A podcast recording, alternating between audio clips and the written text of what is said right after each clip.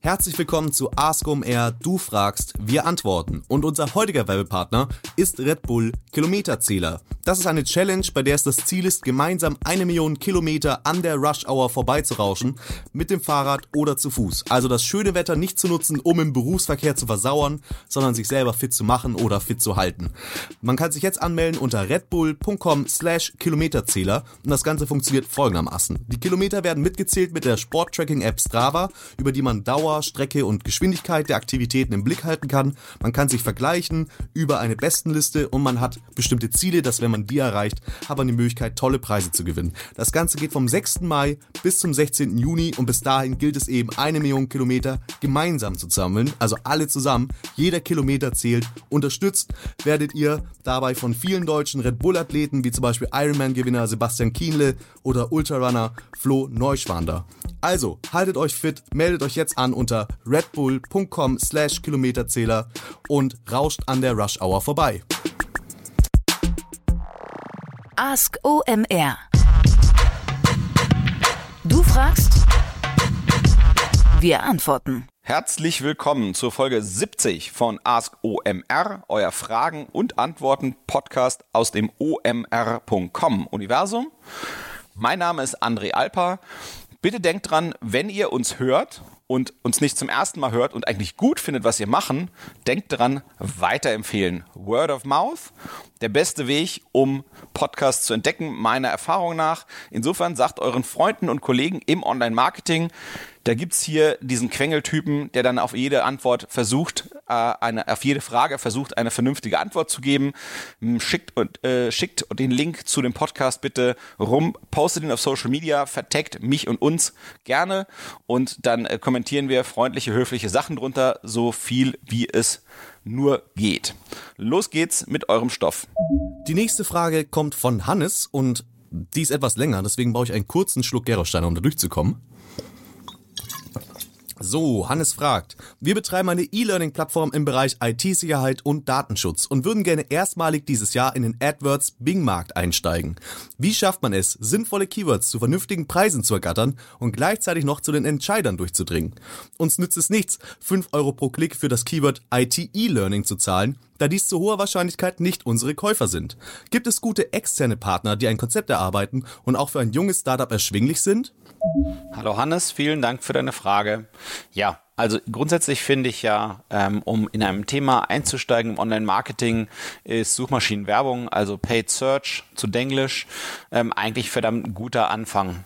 Ähm, ich glaube, was wichtig ist dabei, ist nicht auf den Preis des Klicks zu schauen, äh, sondern zu schauen, was einen der Kunde kostet. Das heißt, ähm, am Ende des Tages macht es total Sinn, äh, immer auf ganz, ganz grundlegende ähm, äh, Kennzahlen runterzukommen im Online-Marketing, mit denen ich meine Marketing-Aktivitäten steuere. Und das ist eben so etwas wie ein Kosten pro Kunde, also Kunden, also Kundenakquisitionskosten. CAC sagt man auch manchmal zu Englisch, also Customer Acquisition Cost, deswegen CAC und dann klingt das auf Englisch, Deutsch ausgesprochen CAC und der Kundenwert. Und, oder der ganze Kundenwert über den gesamten Lebenszyklus, den man sozusagen mit dem Kunden verbringt. Lebenszyklus deswegen, weil es gibt viele Geschäftsmodelle, da verdient man eben nicht nur einmal am Kunden, sondern mehrfach. So, das ist der Kundenwert, der Customer Value oder sowas, CLV äh, oft genannt. So, das heißt, ich muss mir nicht angucken, was kostet eigentlich der Klick und bei IT und E-Learning mit deinem 5-Euro-Beispiel, da kann ich dir nur ganz beruhigt sagen, es gibt Klicks, die kosten zehnmal so viel und das lohnt sich immer noch. So, die Frage ist letztendlich, was ist die Conversion-Rate? Ähm, äh, wenn die Leute bei dir auf die Seite kommen und ich sag mal, vielleicht hast du so 2% Conversion-Rate. Das heißt, jeder 50. Kunde, der kommt, der hat Bock, euer Produkt in Anspruch zu nehmen. So. Wenn ich also 5 Euro pro Klick zahle und nur jeder 50. Kunde zahlt, dann kostet mich ein Kunde summa summarum 250 Euro. Das heißt, so viel kostet es mich, einen Kunden zu gewinnen. Das sind meine Kundenakquisitionskosten, mein Kack. So. Dann ist die Frage, was verdiene ich denn an einem Kunden? Und ich würde mal denken, äh, so ein Thema wie E-Learning, das kann eben schon auch teuer werden. Und ich sag mal, ich, wie gesagt, ich weiß nicht, was euer Produkt kostet, aber ich könnte mir schon vorstellen, dass das ein paar hundert Euro kostet. Das heißt, wenn es jetzt zum Beispiel 500 Euro kostet, euer Produkt, und es kostet euch 250 Euro, einen Kunden über so ein Suchwort zu gewinnen, über bezahlte Werbung in der Suchmaschine, dann macht das in meinen Augen erstmal extrem viel Sinn. Das heißt, man darf immer nicht auf den Klickkosten gucken, sondern was kostet der Kunde. Das ist die, wichtig, dass man diese Ebene äh, anschaut. So, was ist denn jetzt nur wichtig, wenn man jetzt in einem Bereich tätig ist, wo eben Klicks etwas teurer sind. Dann ist der entscheidende Hebel, dass eigentlich die Landingpage, das, wo man den Kunden hinschickt, wenn er erstmal auf die Suchwortwerbung geklickt hat, dass die gut funktioniert. Und funktionieren heißt bei einer Landingpage immer, dass die gut konvertiert. Das heißt, dass eben möglichst viele der Besucher, die man gewonnen hat über die bezahlte Suchmaschinenwerbung, auch dann wirklich zu Kunden werden. Und ich glaube, ähm, das ist ja so ein etwas so ein B2B-Kontext, sagt man mal, äh, in dem du da tätig bist. Da muss man immer gucken, wie kann man das geschickt anstellen. So, jetzt ist natürlich das, das der beste Fall ist natürlich, der schließt direkt dein E-Learning-Produkt äh, bei dir ab und du verdienst direkt Geld. Das ist natürlich der beste Fall überhaupt. Ähm, da muss man immer ein bisschen gucken, klappt das? Ähm, das ist natürlich eine gewisse Schwelle, die es da zu überwinden gilt, äh, weil, weil man da natürlich direkt Geld lässt und äh, immer wenn es die Schwelle höher ist, dass man, sagen wir mal, etwas dort macht, bei dir auf der Landingpage, bei dir auf der Website, dann ist natürlich die Conversion-Rate schlechter. Das heißt, man muss gucken eben, schafft man die Leute direkt über so eine hohe Schwelle drüber zu ziehen oder gibt es irgendetwas, was man denen auch niedrigschwelliges anbieten kann. Das heißt, wenn man sieht, okay, die wollen nicht direkt kaufen, kann man denen vielleicht noch den Download von einem White Paper zum Beispiel anbieten, wo es eben auch um das Thema IT-Sicherheit und Datenschutz geht. Oder kann man dem eben einfach einen telefonischen Rückruf äh, äh anbieten, ähm, ähm, damit damit, damit die sozusagen nochmal mit euch in Kontakt kommen können und ihr die dann am Telefon überzeugt, dass eben euer 500 Euro oder 1500 Euro oder wie viel auch immer ähm, IT-E-Learning-Produkt äh, Sinn macht für euch. Ähm, also ich glaube, man muss eben gucken, was kann man da machen. Plus, äh, äh, wenn, wenn man eben solche, sagen wir mal, wenn man wirklich teure Gefilde gerät, äh, äh was, was die Klickpreise angeht, dann macht es eben auch wirklich, es ist auch wirklich wichtig, dann eben ordentliches Retargeting zu machen. Das heißt, dass man die Leute, die man einmal erreicht hat über die Suchmaschine, die man vielleicht nicht geschafft hat, über diese hohe Schwelle, ich fange jetzt an zu zahlen, drüber zu heben, dass man die immer wieder angehen kann, äh, äh, weil, weil die waren ja irgendwo nah dran an dem, was man wollte. Die waren vielleicht noch nicht ganz so weit, aber dann kann man man die eben mit Inhalten über, über Retargeting versorgen, äh, worüber sie dann vielleicht wieder ähm, sozusagen irgendwie wieder in Kontakt treten können mit deinem Unternehmen. Und wichtig ist eben, wenn man solche Webinare anbietet oder White Paper Downloads, was eben so typischerweise in so einem B2B-Bereich äh, gut klappt, das ist immer der, der Kern der Sache. Man gibt den Leuten nicht direkt äh, ein White Paper und lässt die nicht direkt ins Webinar, sondern versucht eigentlich deren Kontaktdaten unterwegs abzugreifen. Das heißt, dass man eben eine E-Mail-Adresse hat, einen Namen, eine Firma, eine Telefonnummer und dann nutzt man diese wieder ähm, entweder, äh, um die sozusagen weiter anzufüttern. Äh, der, der englische äh, Fachbegriff dafür ist Nurturing, also wie so ein bisschen anfüttern, würde ich es mal nennen, ähm, äh, um die dann früher oder später eben über diese Schwelle des Zahlens drüber zu heben. Das ist sozusagen das Entscheidende und das geht entweder über äh, CRM-Ketten, also dass man verschiedene E-Mails mit verschiedenen Angeboten hinzuschickt und immer wieder sagt, Mensch, heute gibt's meinen 500-Euro-Kurs, aber für 400 Euro, wenn du dich innerhalb der nächsten 48 Stunden entscheidest, dann ist man ein bisschen mehr verkäuferisch unterwegs. Oder man sagt, hier, es gibt ein neues YouTube-Video bei uns, vielleicht willst du dir das angucken, da, da kriegst du auch schon mal ein bisschen was beigebracht. Und wenn das YouTube-Video am Ende angeguckt hast, dann kommt wieder Werbung für hier, ach übrigens unseren 500 Euro Bezahl-IT-E-Learning-Kurs. So, also so, so in der Richtung muss man sich das vorstellen.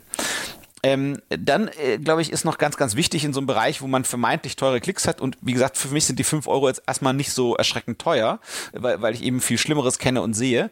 Ähm, insofern muss man da eigentlich gar nicht so verschreckt sein. Aber ich, ich nehme nicht dennoch dieses schöne Beispiel, um einfach mal über das Thema so ein bisschen äh, zu elaborieren. Ich glaube, was e-, extrem wichtig ist, ist nicht broad einzubuchen, also eben nicht breit. Das heißt, dass man eben wirklich guckt, ähm, äh, welche, welche Keywords, die man da einbucht, konvertieren wirklich, also welche schaffen Kunden zu bringen bringen, die wirklich Abschlüsse machen. Und, ähm, ähm, und dass man da eben nicht zu breit einbucht, dass man eben nicht sagt, alles, wo IT und E-Learning drin vorkommt, sondern wirklich versucht, spezifisch einzubuchen und sich wirklich äh, ins Detail reinfräst und die Mehrwortsuchen bebucht, also die quasi Suchen, die aus mehreren Worten bestehen, wo das Bedürfnis hinter dieser Suche immer, immer klarer wird, weil eine ne, ne, ne Suche, die mit nur einem oder zwei Worten äh, stattfindet, da ist die Intention des Menschen, der diese Suche abfeuert bei der Suchmaschine, die ist extrem schwer zu erahnen. Und je spezifischer wird es wird, die Suche, je, je mehr aus, aus je mehr Worten sie besteht, je eher äh, müsste es eigentlich klar sein, äh, herauszufinden, ist diese Person eigentlich interessiert an dem Angebot, was ich habe oder nicht. Und insofern kann man sich da eben immer weiter äh, reinarbeiten. So. Und ein weiterer Bereich, worauf man meiner Meinung nach Aufmerksamkeit ähm, ähm, verwenden sollte am Anfang, ähm, sind unbedingt die Negatives. Also, also sozusagen, äh, dass, man eben sagt, ähm, was sind die Dinge, auf die ich eben auf gar keinen Fall Werbung schalten möchte, weil ich sehe, das geht am Ziel, vorbei. Das heißt, wenn die das zum Beispiel, keine Ahnung, die, die, die sagen eben IT, E-Learning und kostenlos. So, dann weißt du eben, okay, kostenlos, das ist halt ein Signal für ein negatives Keyword. Du willst die Leute nicht haben, weil die sind genau eben nicht zahlungsbereit und du willst eigentlich die Zahlungsbereiten erreichen. Das heißt, damit muss man extrem viel Zeit verbringen. Ich glaube, das macht sozusagen die, die Aktivität da im, im Paid Search Bereich, in, in der bezahlten Suchmaschinenwerbung deutlich höher. Ähm, dann eine, eine weitere Sache, die mir eingefallen ist, bei, bei, die ich äh, adressieren möchte, die sozusagen mir durch deine Frage durch den Kopf geschossen ist. Ähm, äh, ich würde am Anfang, glaube ich, mich auf, auf, auf die, die, den Suchmaschinen-Monopolisten äh, konzentrieren äh, und, äh, und Nischensuchmaschinen eher wie, wie Bing eher auslassen. Äh, ich glaube, da ist die, die Relation, also bevor du sozusagen das auf Google nicht extrem gut austariert hast, ähm, macht es gar keinen Sinn, seine Aufmerksamkeit ähm, zu, zu, zu verteilen auf zwei verschiedene Suchmaschinen. Ähm, ähm, das würde ich machen immer dann, wenn ich sozusagen äh, Google sagen wir, bei 80, 90 Prozent dessen habe, wo ich glaube, ich habe es ausgereizt. So, dann, äh, das waren sozusagen meine Gedanken zum, zum SEA, also zum Paid Search Bereich äh, für dein Thema. Äh, und jetzt war ja deine Frage auch so ein bisschen darüber hinaus, ähm, äh, was man noch machen könnte. Ähm, ich glaube, das, was mich am ehesten kitzeln würde, auszuprobieren äh, in eurer Situation, zumindest so, wie ich das aus deiner Frage heraus äh, rauslese, wäre eigentlich ähm, Werbung auf LinkedIn zu schalten, also diesem, äh, oder, oder eben vielleicht auch auf Xing, also auf ähm, Berufs-Social Networks, Business Social Networks. Und zwar, ähm, ich bin mir ziemlich sicher, dass es bei LinkedIn geht und ich glaube mittlerweile auch bei Xing geht es, dass man eben auf Jobtitle äh, als Targeting-Möglichkeit äh, gehen kann. Was heißt das? Das heißt, dass ich eben sagen kann, so wie ich bei Google sage, äh, Mensch, die Leute, die das und das Keyword suchen, so kann ich eben bei diesen Business Social Networks wie LinkedIn oder Xing, äh, kann ich eben darauf abzielen zu sagen, hier Leute, die äh, CTO als Jobtitle haben, also die, die deren Berufsbezeichnung äh, CTO ist oder oder keine Ahnung, äh, Datenschutzbeauftragter, ähm, die versuche ich mit, meinen, mit meiner Werbung ähm, zu targeten. Da muss man jetzt so ein bisschen gucken, wenn man jetzt diesen beiden Kanäle miteinander vergleicht, also eben so Werbung in einem Social Network, sei es auch ein berufliches äh, und, äh, und Werbung in der Suchmaschine. Man muss immer gucken, die Leute in der Suchmaschine, die haben schon ein ganz konkretes Bedürfnis, was sie artikulieren durch die Suche. Das heißt, bei denen bin ich in der Regel schon deutlich näher am Verkauf dran, denn da, die äußern einfach nur noch ein Bedürfnis und man selbst als Werbetreibender kämpft dann darum, dieses Bedürfnis decken zu können. So. Und der andere Modus, wenn ich im Social Network unterwegs bin und ich bin auf LinkedIn, um, keine Ahnung, irgendwas zu recherchieren oder irgendeinen Kontakt zuzufügen oder in der Gruppe mitzudiskutieren oder so, dann sehe ich die Werbung von euch und dann bin ich eigentlich erstmal, ich suche jetzt nicht so aktiv nach Kursen, sondern ihr targetet mich als potenziellen, sag mal, Kunden eures Produkts in eigentlich einer eher zurückgelehnten Position, beziehungsweise ich bin nicht unbedingt zurückgelehnt, aber nicht so passiv oder so, aber ich suche eigentlich nicht nach dem, was ihr mir dort anbietet. Das heißt, ihr seid in dem Moment ähm, auf jeden Fall weiter weg vom Verkauf, sondern ihr versucht an der Stelle ein Bedürfnis zu wecken oder was vielleicht latent auch da ist, ähm, was man vielleicht auch elegant anteasern kann, aber nichtsdestotrotz, ich bin nicht ohnehin schon auf der Suche nach irgendwelchen E-Learning-Kursen im IT-Bereich, sondern ihr bietet mir was an, was bei, dann, bei mir vielleicht auf Interesse äh, äh, so sagen, trifft. Aber es kann auch sein, dass mir das gerade überhaupt nicht äh, interessiert, auch wenn ich äh, von euch über meinen Jobtitel im Prinzip korrekt, äh, get, sagen wir mal, getargetet wurde, also angesprochen wurde durch die Werbung. So, also insofern, äh, das ist nicht ganz so einfach. Das heißt, die Conversion-Raten äh, be beziehungsweise die, die, die Interaktionsraten auf die Werbung, es kann sein, dass die deutlich niedriger sind. Und ähm, äh, ohne, ohne dich erschrecken zu wollen, ähm, Klicks bei diesen äh, Business Social Networks sind auch alles andere als günstig. Äh, und es gibt davon auch noch nicht mal so viele. Also insofern, da ist vielleicht sozusagen die Gemeinsamkeit zu der Suchmaschinenwerbung. Ähm, ich kann mir gut vorstellen, dass die Klicks also dass die Preise pro Klick ähm, fast in einem ähnlichen Bereich werden wie, wie das, was du beschrieben hast für die Suchmaschinenwerbung. Nichtsdestotrotz, ich finde, es ist beides extrem elegante Wege. Also das eine eher bedürfnisdeckend über die Suchmaschine, das andere eher bedürfnisweckend über die beruflichen Social Networks.